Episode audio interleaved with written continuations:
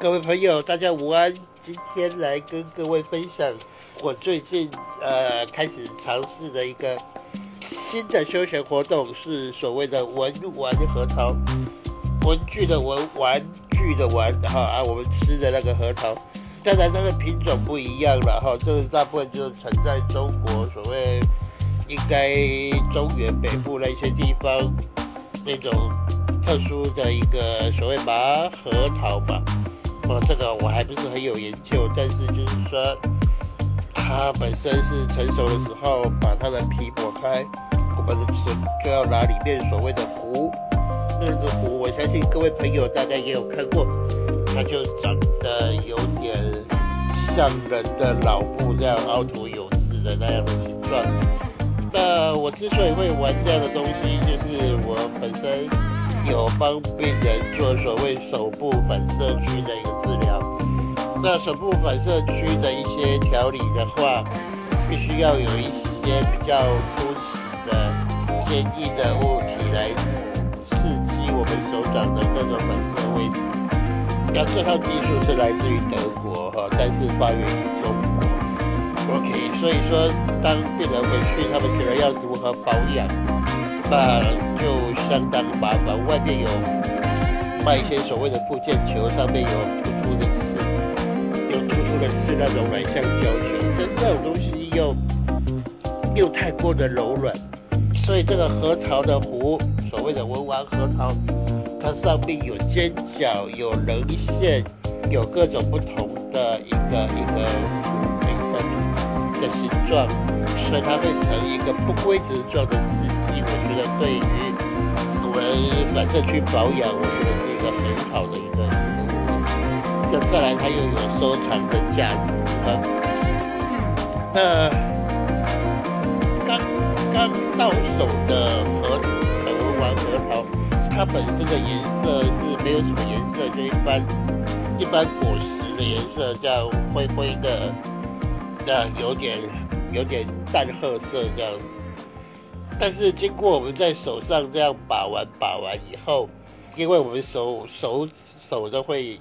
分泌一些汗，哦，我们手掌有汗腺也有皮脂腺，那这些汗跟皮脂分泌的油脂被这个壶吸收了以后，被这个核桃吸收了以后会沁到它里面的木质里面去。这当然，这个东西要让它漂亮的话，就是要。边所谓的盘核桃哈，一边玩一边盘。说盘核桃，大家可能比较想象不出来。有有看过人家盘铁球吧？啊，所谓武将就盘铁球哈，你盘两个铁球放在手中这样转转转哈。那文人就是盘核桃哈。那核桃经过我们这样盘了以后，我们的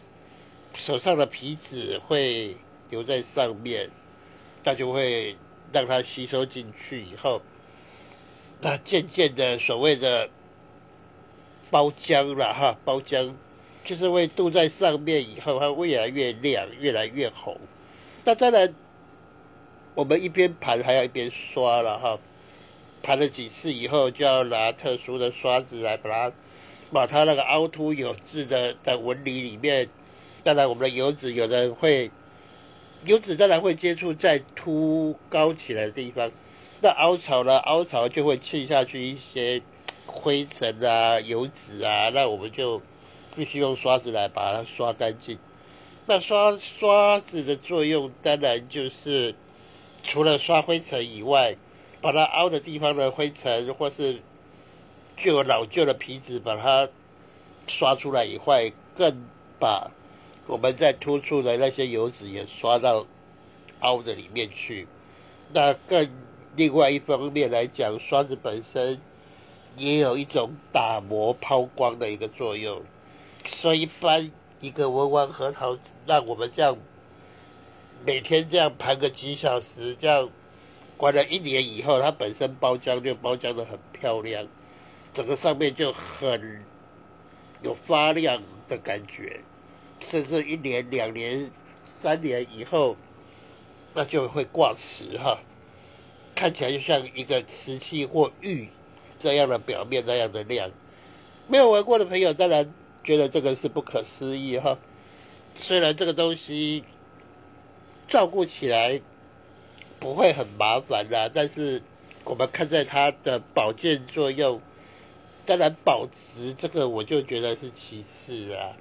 因为如果现在一般般的东西，你要在所谓虾皮上面买一对，大概两三百块而已，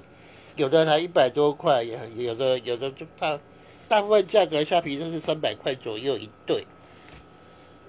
但是如果你玩的好，然后盘得好，照顾的好，以后挂饰很漂亮的话，一个可能可以跟人家交换。可能可以换个几千块也有了哈。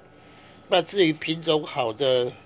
当然这是品种好的那个也有，也跟炒作有点关系。品种好的形状、造型各方面两个很很对称的，然后形状很特殊，很